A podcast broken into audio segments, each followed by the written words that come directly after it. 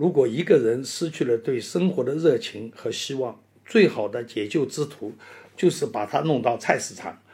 只要看到那活色生香、喧腾热闹的场景，没有理由不被感染。管理、生活、事态、另类观察、别样体验。大家好，我是中欧国际工商学院的苏西佳，欢迎你们收听我的这一档《佳话丑说》。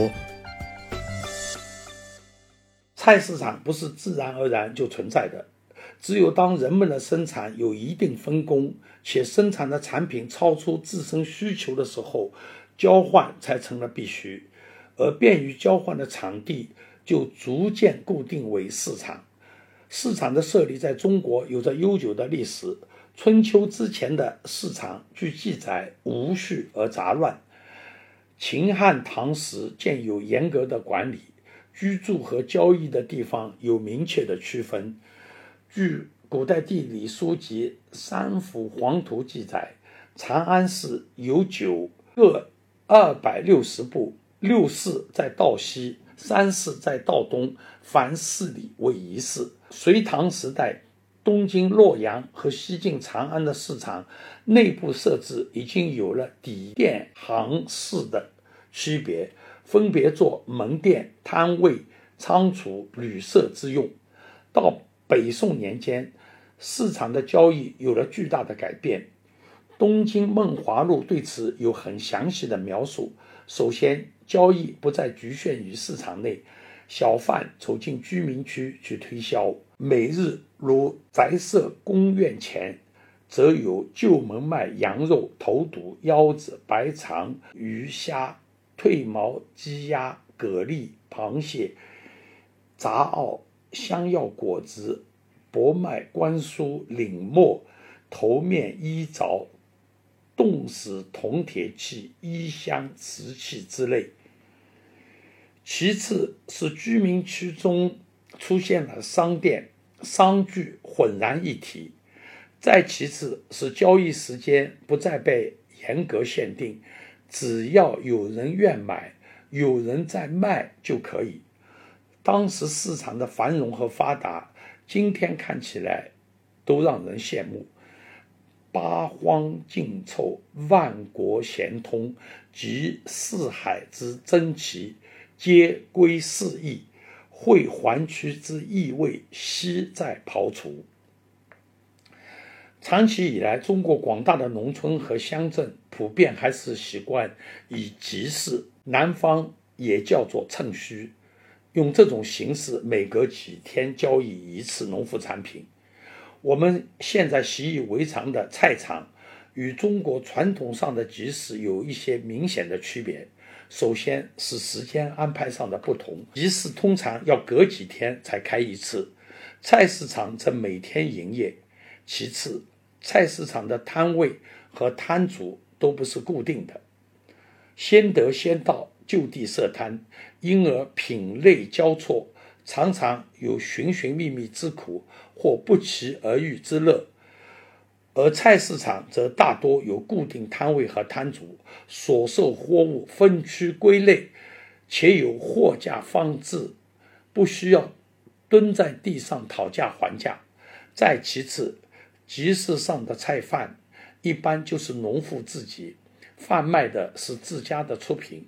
品类有限，而菜市场的销售具专业化的雏形，采购渠道较为丰富，供应较为保障，价格当然也会高一些。上海第一家现代意义上的菜市场，由英国人托马斯· Hambury 在1864年开设于宁信街，也就是今天的宁海东路。虽然菜场起了一个很有气派的名字，叫中央菜场，但坚持不到三个月就关门大吉。主要原因无非是与一般民众的买菜习惯不相符合。当时的人们习惯于在家边与走街串巷的菜贩交易，买卖双方熟悉而相对固定。小时候，上海有许多马路菜场，我家门口就有一家。有人诧异：这么嘈杂，你怎么能睡得着？其实习惯了也还好。有时凌晨醒来，听到外面吱吱呀呀，有推车碾过，醒悟到还有人在为白天的烟火气忙碌，心中漾浮一种人间美好的温暖。那时的菜场都是公家经营的，所谓集体所有制，菜场的工作人员都是职工，吃大锅饭，服务态度不敢恭维，除非有你熟识的人。上海菜场中例外有个人经营的，通常有两种摊位：刮鱼鳞的和卖葱姜的。这是计划经济下个体经营的残存。刮鱼鳞免费，但鱼内脏归摊主，卖给养猫的。带鱼的鱼鳞据说可以卖给工业企业做原材料用，但我从来没弄明白是真是假。年幼时，一般人家生活都不富裕，上海、北京等大城市稍好一些，但也好不到哪里去。餐桌上难得看到有鸡鸭鱼肉。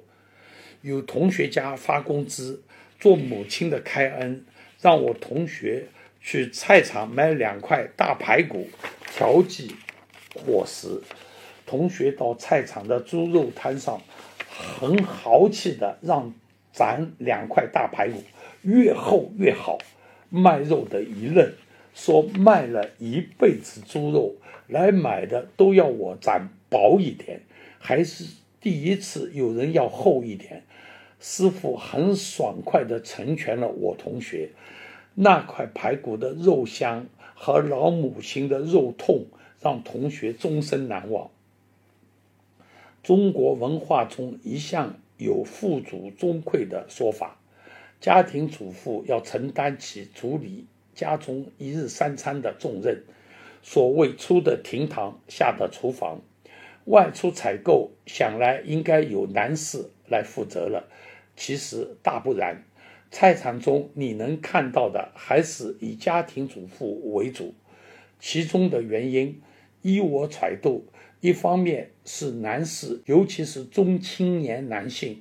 对上菜市场既缺乏兴趣，也怕婆婆妈妈的样子被人讥笑。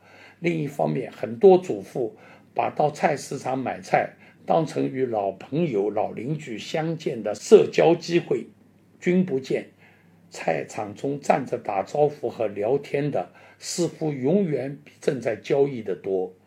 其实，一些知识女性对上菜市场也觉得掉身价。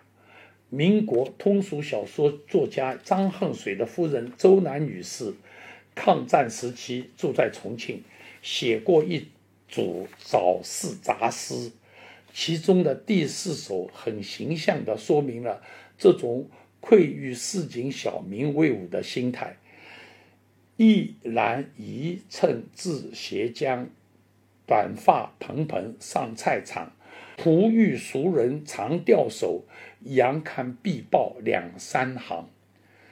以前的饭店，尤其是北方的饭店，灶上柜上分工明确，采买一事即所谓的上调货，归柜上负责。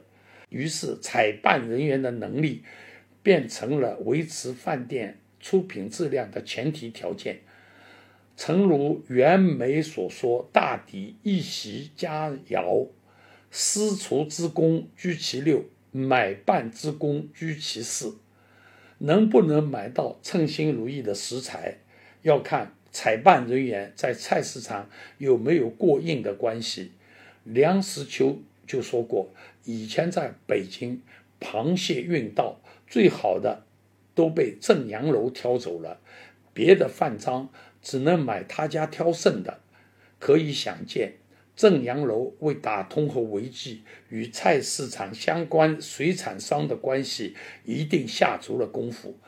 当然，采购量大又出手果断的餐饮大户，从来都是菜市场需要极力拉拢巴结的要客。菜市场经营的最高境界，我觉得就是近悦远来。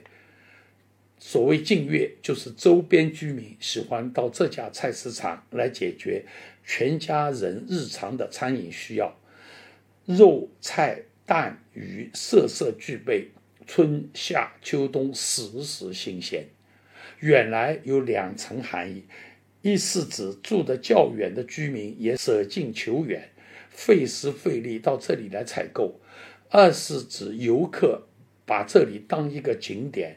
喜欢来感受一下本地人的生活情趣和特色食品。老实说，一家菜市场要同时让周边居民和游客都喜欢，难度很大。毕竟，二者关注和在意的东西很不一样。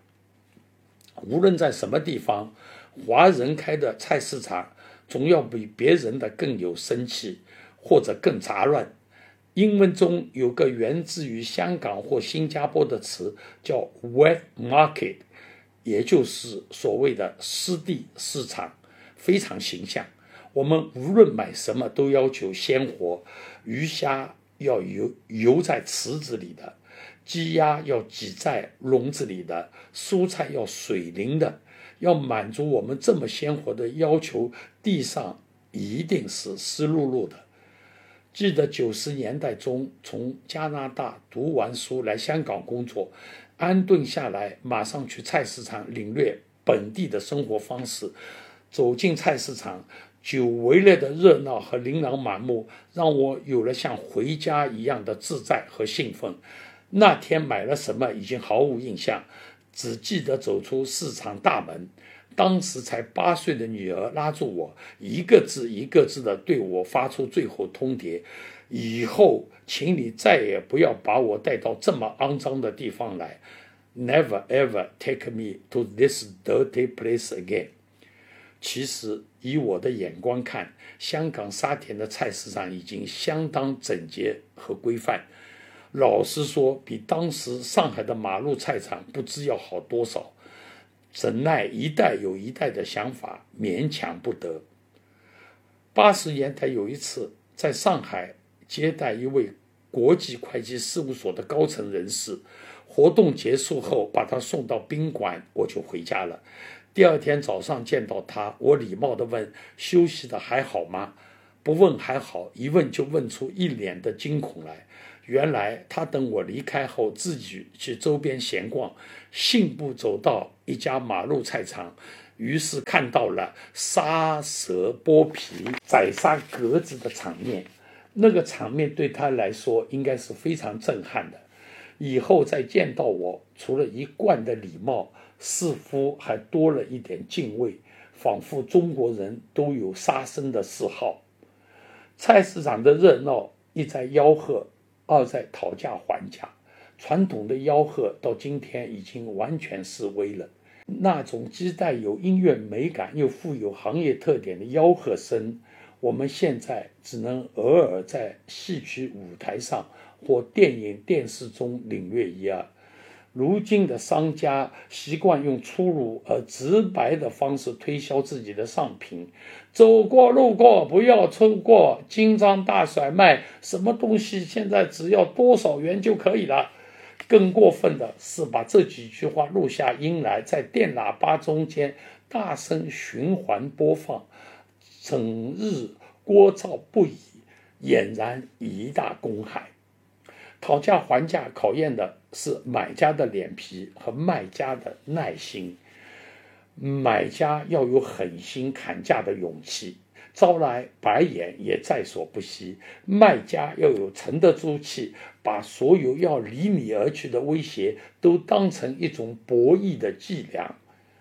卖家因为掌握商品真实信息，在博弈中间多少占点优势。所谓买的没有卖的精，说的就是这个道理。卖家的心理优势会随着收市时间的靠近而慢慢丧失。市场中的卖家谁也不想第一个降价，但一旦有一个人熬不住抢先降价，价格同盟就会顷刻瓦解。狡猾的买家就等着这一刻的到来。最后的成交往往是耐心耗尽后以价换量的交换，买家满载而归，卖家终于可以坐下来歇口气，是赢是亏暂抛脑后。经济学家张五常教授的名著《卖橘者言》对鲜活市场买卖双方的博弈有生动的描述和分析。买卖双方在菜市场的博弈可能是一次性的，也可能是长期重复的。如果把客户当成只来一次的生客，卖家就容易产生欺诈的动机，自次价高的产品都是卖给生客的。殊不知，熟客都是由生客转化而来的，而转换必须建立在信任的基础上。但是取得信任有成本，需要坚持，而且需要克服人性中天然而来的自私倾向。一般人只看到建立信任的不容易，看不到或者不重视建立信任以后可能带来的内心愉悦和生意前景。我的同事黄玉川教授的父亲在二战后从日本回到台湾，一时生计无着，无奈之下到菜市场摆摊卖菜。别人卖菜当天没卖完的，第二天淋上点水，掺在新鲜菜中一起卖。他倒好，前一天的菜单独放在一边，告诉人家这是昨天的，你还是先挑新鲜的买吧。一天有一个客户问他是否愿意来我们银行工作，从此人生迥然不同。在银行凭借自己的努力，一路从杂工做到管理层，留下来的这一段佳话，无疑是诚信力量的明证。当然，在菜市场买菜，靠诚信改变人生，除了人品，运气也非常重要。试想一下。银行高管从菜市场招聘来一个员工，放在今天的金融业，那就是害死金属，是百口莫辩。以前人的做派，我们是学不来的，现在只剩下循规蹈矩，按部就班。有些人外出旅游，到当地的菜市场逛逛是必不可少的节目。不好意思，我就是他们中间的一员。菜市场是很难造假或粉饰的生活场景。以前台湾的夜市比较杂乱，当局觉得有碍观瞻，于是搞出几个体面的观光夜市。但菜市场更杂乱，好像也从来没没有刻意弄出几个观光菜市场。不是不想弄，我估计是盘算过，即使弄出来，也非常容易穿帮。一九七二年，尼克松总统。访华来到上海，上海几家涉外宾馆周边的菜市场和商店，据说在那几天特意摆上平时少见的货品，营造出一种供应丰富的气氛。其实外国记者和随访官员根本没有时间去看菜市场，就是想看，估计也找不到。一番苦心，在市民嘴里腾为笑柄。类似做法以后好像再没有发生过。值得游客一看的菜市场，通常要具备几个条件：首先是地理位置优越，方便游客寻找，最好步行可以走到；其次是规模足够大，如人气足够旺，一进去就融入汹涌人潮，人很容易就兴奋起来；再次是场地相对宽敞。亮洁，商贩友好而不过分热情，价格可能略贵，但绝不离谱，更不会讹人。最后也是最重要的，当然是品种丰富、品类齐全，海陆杂陈、南北兼备，菜品摆设赏心悦目，土产特产不时给人意外和惊喜。如果再有一点带有异域风情的吆喝声，就更好了。走南闯北这么多年，符合这些条件的菜场也不多见。西班牙巴塞罗那的波盖利亚菜场和圣卡特琳娜菜场，澳大利亚墨尔本的维多利亚市场，以及在丹麦哥本哈根和意大利米兰见过但记不起名字的菜市场，应该符合这些条件。要求再放宽一点的话。英国伦敦的 Blue 市场和加拿大温哥华 Granville 岛上的市场也值得一逛。遗憾的是，日本东京去过几次，但那么有名的驻地市场一直没去。现在市场迁址重建，据说神韵大不如前，不去也罢。当今世界，我最想去朝拜的菜市场是荷兰鹿特丹，耗巨资费十年时间在建成的拱廊市场。拱廊市场二零一四年建成，荷兰女王为开幕式剪彩，开幕一周便吸引来一百万游客。要知道。鹿特丹全市的常住人口才六百万，体量巨大的市场容纳了两百二十八间公寓、一百零八家菜摊和餐厅，地下四周有一百一千两百个停车位。市场的建筑本身就是值得专门跑一趟去参观的艺术杰作。国内的菜市场。最具网红打卡色彩的，要数厦门的第八菜市场，简称巴市，和北京的三元里菜市场。四十多年前，我在厦门读大学的时候，巴市不过是一家规模比较大一点、摊位比较多一点、地方比较方便一点的浦东菜市场而已。现在的巴士，白天就是一个全球海鲜的大展台。各种海鲜应有尽有，一路夜，巴士翻转成海鲜大排档，挤满了来自各地的游客，本地人反而不多见。北京三元里菜市场的门面毫不起眼，里面售卖的产品之丰富和高档，超出想象，几乎没有你找不到的稀罕食材，国内绝没有其他任何市场可以比肩。据说北京城里上档次的饭店都把进货渠道建在三元里，还生怕别人不知道他们家是从三元里进的货。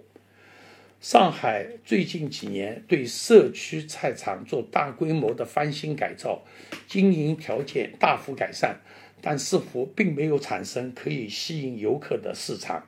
乌鲁木齐中路菜场在翻新后。与奢侈品厂商 Prada 联名合作，着实热闹了一阵。风头过后，重归寂静。毕竟这么小的菜场，任谁也没有兴趣多看一眼。以前上海最出名的三角地菜场早已不复存在，徒留一个空影在上海人的记忆中。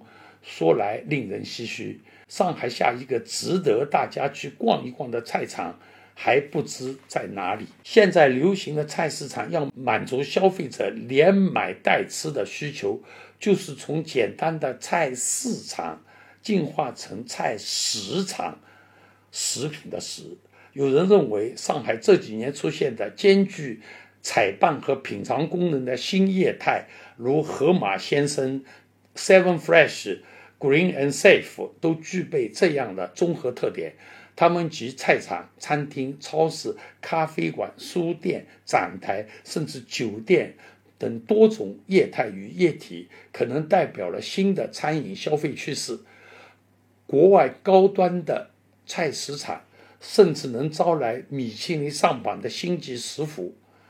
这种改变。其实多少是电商压迫下的无奈求生之举。现在网上购买生鲜菜蔬，让人端坐家中，动动手指就可以轻轻松松一网打尽；而逛菜场一两个小时，却未必能完成同样的采购任务。以前到国外旅游，常感叹人家居然可以把菜场经营成旅游景点。而我们常常把旅游景点弄成菜市场的样子。现在国内的菜市场也在慢慢提升，相信很快会成为对游客有吸引力的网红打卡地。